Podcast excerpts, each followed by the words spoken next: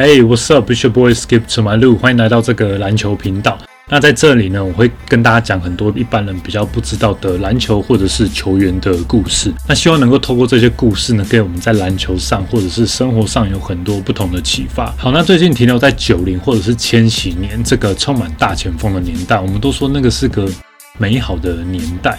那上一集我们聊完一个很有个性并且投篮很准的大前锋，今天要聊的这一位，那他的个性也差不多，他的嘴巴也从来没有小过，但是呢，他的防守更厉害，他是一个更全面的球员。当时我在看 NBA 的时候呢，我会觉得大前锋这个位置是无敌的，就是因为这一个人。事情是这样子，在看过 Vince Carter 的灌篮大赛之后，我就觉得应该没有人可以打得赢 Carter，跑得快，跳得高，投篮又准，对不对？结果在零三年的全明星赛延长赛当中，Carter 对位到这个大前锋，结果呢，他就用一招后仰跳投，他就把 Carter 吃的死死的。后来他拿下了这个 MVP。所以因为他的影响力，我这种矮子在高中打球的时候都自以为的在那边低位单打，然后在那边后仰跳投。这个人最近才入选名人堂，我的第一场 NBA 就是看他打球。今天这个球员有着 Magic Johnson 的微笑，Larry Bird 的好胜心，加上有着 Kevin McHale 的低位单打。然后我们今天来认识这个全明星高中跳级生 Kevin Garnett。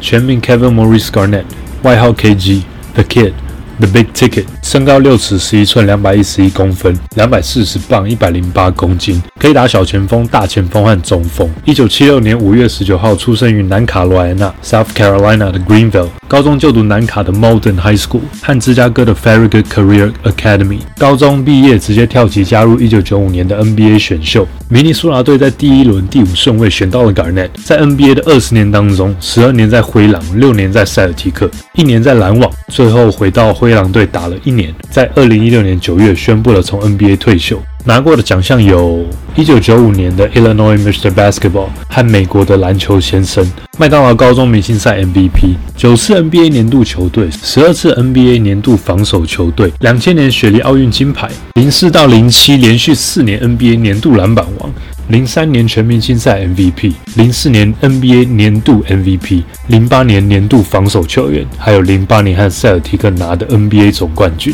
Kevin Garnett 是一个时代的巨星哦，资料多到非常的可怕。我尽量挑一些没人讲过的故事。那关于比赛的内容和场上的事情呢，可以参考 Johnny Talk、搭球、球哥说和 ABN 的介绍。那我这边呢，就做一些他们没有讲的东西。让我们来到美国东岸的 South Carolina，从小时候的 KG 开始说起。Garnett 有一个姐姐 Sonia 和妹妹 Ashley。出生不久之后，妈妈 Shirley 就跟生父 Louis mcculla 离婚。Garnett 的亲爹高中时期的绰号是 Baba Forty Five，是个篮球明星。后来发现爸爸那边的亲戚有一个人叫做 Jamal Williams，这个人呢，他后来有打过超音速老鹰和湖人队，所以 Garnett 算是继承了爸爸那边的篮球基因。他和继父 Ernest 的关系其实很不好，但是妈妈是影响 Garnett 一生当中最重要的人。妈妈白天在饭店和理发厅工作，晚上六点到早上六点则是在墓园工作。早上回家之后，还要让他的三个小孩们准备上学。光是带大三个小孩就已经够激励了。姐姐桑雅回忆到，在很小的时候就要帮忙做所有的家事，做完之后要去理发厅帮妈妈洗毛巾和扫地上的头发。从小 Garnett 就知道什么叫做努力工作，什么叫做负责任、专注、全力以赴，拥有坚强的意志，并且咬着牙度过难关的感觉。如果想要得到什么，必须要非常努力的付出。妈妈严格的教导，让冈内成为一个谦虚、有礼貌并且努力的小孩。自从搬离了一开始只打美式足球和打架的区域之后，来到一个大家都打篮球的地方冈内放下了美式足球和田径，在 Hillcrest 国中全心全意的练习篮球。顺便提一下，Garnet 未来有一个队友，就是读 Hillcrest 高中的这个人，后来还跟他拿了一个冠军，他就是 Ray Allen。手长脚长的 Garnet 每天都抱着一颗篮球睡觉。邻居说，每天早上八点，大家还在睡的时候，他就会跑去 Modern 的 Springfield Park 练球。有的时候凌晨两点还会听到他运球的声音呢，搞到最后都要警察贝贝劝他回家才可以。他刚开始打球的时候不高，所以学的 Kenny Anderson 的运球。十二岁开始工作之后呢，妈妈不支持搞人内打篮球，反而比较希望他去念书。但是搞人内没办法放下他对篮球的热情，他都偷偷的从后门跑出去练球。有的时候呢，还要先喂饱邻居的狗，以免被抓包。长高后的 Garnett，高一平均每场七个火锅，高二大概就是平均二十八分、十六篮板、六七个火锅，再加上三到四个助攻。这一切都归功于模仿 Derek Coleman 的低位单打，还有他最爱的 Magic Johnson 球场上的动作。直到妈妈的朋友有一天问他要不要去看 Garnett 的比赛，整件事才穿帮。看着 Garnett 在球场上主宰比赛，以及全部的观众都把他当职业球员来看待，这时候的妈妈才发现，原来 Garnett 是多么的与众不同。摩登高中的教练说：“我从来没有看过任何比他还认真练球的人。”高三卷入了一个校园暴力风波。港内没有做什么，但是教练学校也不站在他这一边。在后来提高撤销之后，港内转学来到了芝加哥的 Very Good Academy，和妹妹一起从南卡的乡下来到了芝加哥这个大城市。港内必须让自己变得独立、成熟的面对城市里的贫穷、犯罪和暴力。对一个十七岁的小孩来说，说实在真的太残忍了。但是恶劣的环境更加的磨练港内坚毅的个性。港内跟当时很强的队友 Ronnie Fields。让他们的学校马上受到全美的关注。当时很多大学都想招募 ghana 而且其实重视学业的妈妈很希望 ghana 能够上大学。他其实非常想去偶像 Chris Webber 的学校，穿着当时最流行垮裤的 Michigan。直到有一次在芝加哥的一个体育馆 ghana 看着公牛的 Jordan 和 Pippen 在打一个练习赛，因为他很高，所以到后来竟然被叫下去一起打，并且发现打得还 OK。比赛结束之后，在场边的 Isaiah Thomas 就跟 garnet 说。你其实很有机会可以直接跳级。接着他就安排了一场跟 Jordan 和 Pippen 的测试。那当时的 Pat Riley 教练一进到球场，他就开始抱怨：“这什么鬼？为什么我要来看一个高中生打球啊？”港内心想：“你不知道为什么你要来？好啊，等着瞧。”结果测试当中，港内全能的表现加上七八次的大灌篮之后，对着 Riley 大喊：“啊，motherfucker，the fuck you mean？Why you out here？” 你他什么意思？为什么也要来看我打球？结果 Pat Riley 傻眼了，边拍手边说：“好球，小伙子，好球！”看过测试的教练跟球探都跟媒体说没兴趣，但是私底下却是这是我们要的人。如果没有这一次的测试，港内可能不知道他有跳级这个选项。最后考量到妈妈辛苦了那么多年，但需要支撑家里的经济情况下，加入了选秀。虽然在选秀的前一天得知考试通过的消息。但是这时的港内已经不能回头了。一个青涩高中毕业生绝对想不到，他将写下许多 NBA 的历史。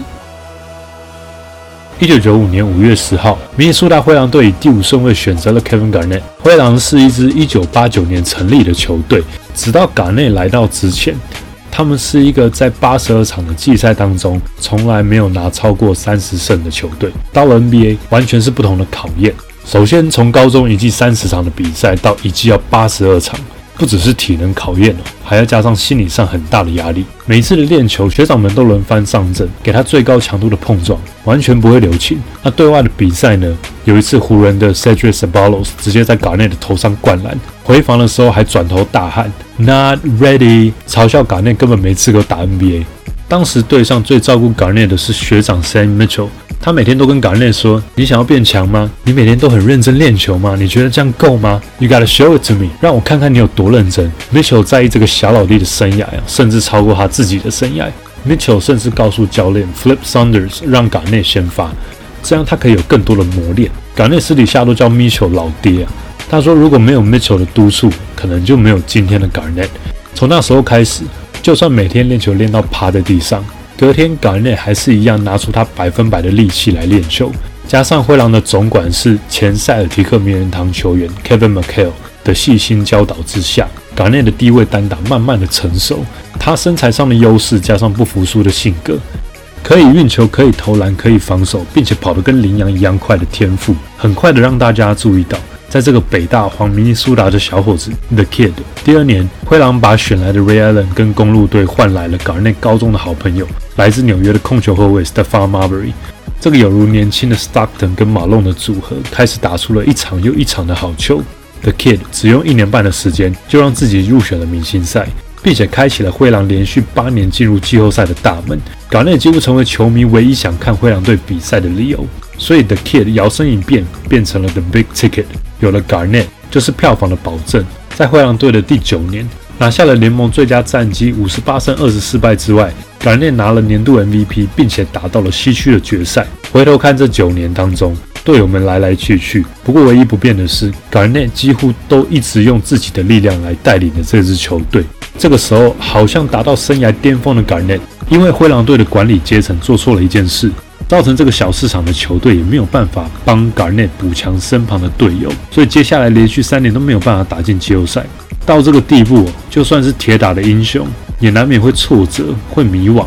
之前的队友 Chance Billups 就劝 Garnett 说：“我知道你一点也不想离开这个一开始就相信你的地方，不过呢，胜利应该是要属于像你这种有天赋并且这么努力的人，千万不要浪费你还在巅峰的年纪。”塞尔提克用五个人：Al Jefferson、Gerald Green、Ryan Gomes、Theo Ratliff、Sebastian Telfair 和灰狼换来了 Kevin Garnett。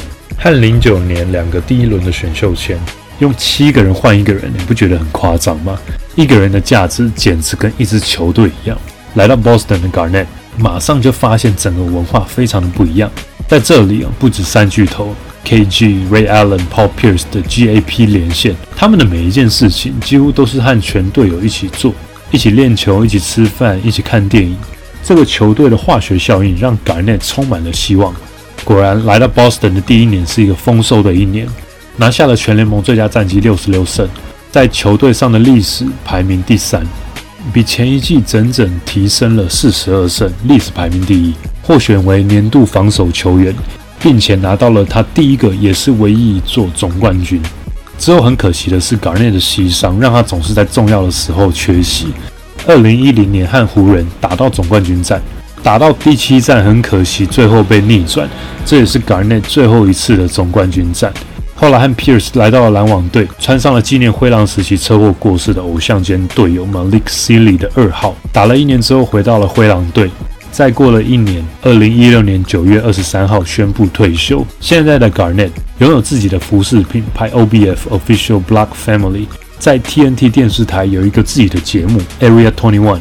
和 Adam Sandler 还有 The Weekend 有演一部电影叫做《Uncut James》原传。二零二零年 ghana 入选篮球名人堂的演讲，他说道：“对他来说，最大的遗憾就是没有办法帮助灰狼拿一个总冠军。但是，就算他现在退休了，他也愿意协助重建这支当初相信他并且给他机会的球队。” Kevin Garnett 是一个划时代的篮球巨星，他对 NBA 的影响非常的深远。我们先来想一下。如果要说一个球员全能，那他要有什么条件？可以得分、助攻、篮板、火锅，又会超节，对不对？我们来看一下 KG 的生涯数据。生涯得分是 NBA 历史第二十一，篮板是历史排名第十，助攻第五十二，原本是五十啦，最近被 John Wall 和 Harden 超车。超节是历史第十九，火锅历史排名第二十，大三元次数历史第三十五，总上场时间历史第四。是唯一一个这些生涯数据都是在历史上前五十名的球员，除了那个五十二差一点点而已。还有，直到二零一九年为止，Kevin Garnett 赚进了三亿三千四百万美金，是历史上的第一。有三亿美金呢，各位！而且这个记录直到二零二一年才被 LeBron 还有 Chris Paul 超越。那时的薪水哦，跟现在比应该差很多，因为通膨的关系。而且这只是打篮球的薪水而已。我那个资料查到这里，已经不知道吐了几次血了。这一次的名人堂还有另外一个二十一号 Tim Duncan，有着史上最强大前锋的名号。我把他们二十三到三十岁的数据做一个表来比较，你们可以看一下这个表。那通常球队的战绩会影响到一些历史上的地位和奖项。试想一下，如果在灰狼的是 Duncan，而在马刺的是 Garnett，那史上最强大前锋的位置会不会换人做呢？那这边跟大家聊一下，在 Garnett 的黄金时期哦，灰狼队的管理阶层到底做了什么事情？首先，灰狼队为了留住这位超级巨星，他们跟 Garnett 在一九九七年签了一笔六年一亿两千六百万美元的合约。这件事让队友 Stephon Marbury 有很大的意见呢，因为他也想要得到差不多的合约，这个是他离队很重要的一个原因。灰狼少了一个明星控球之后，在一九九九年缩水球季，用一年一百七十五万美金。签下了九五年的选秀状元 Joe Smith，这看起来好像没什么问题。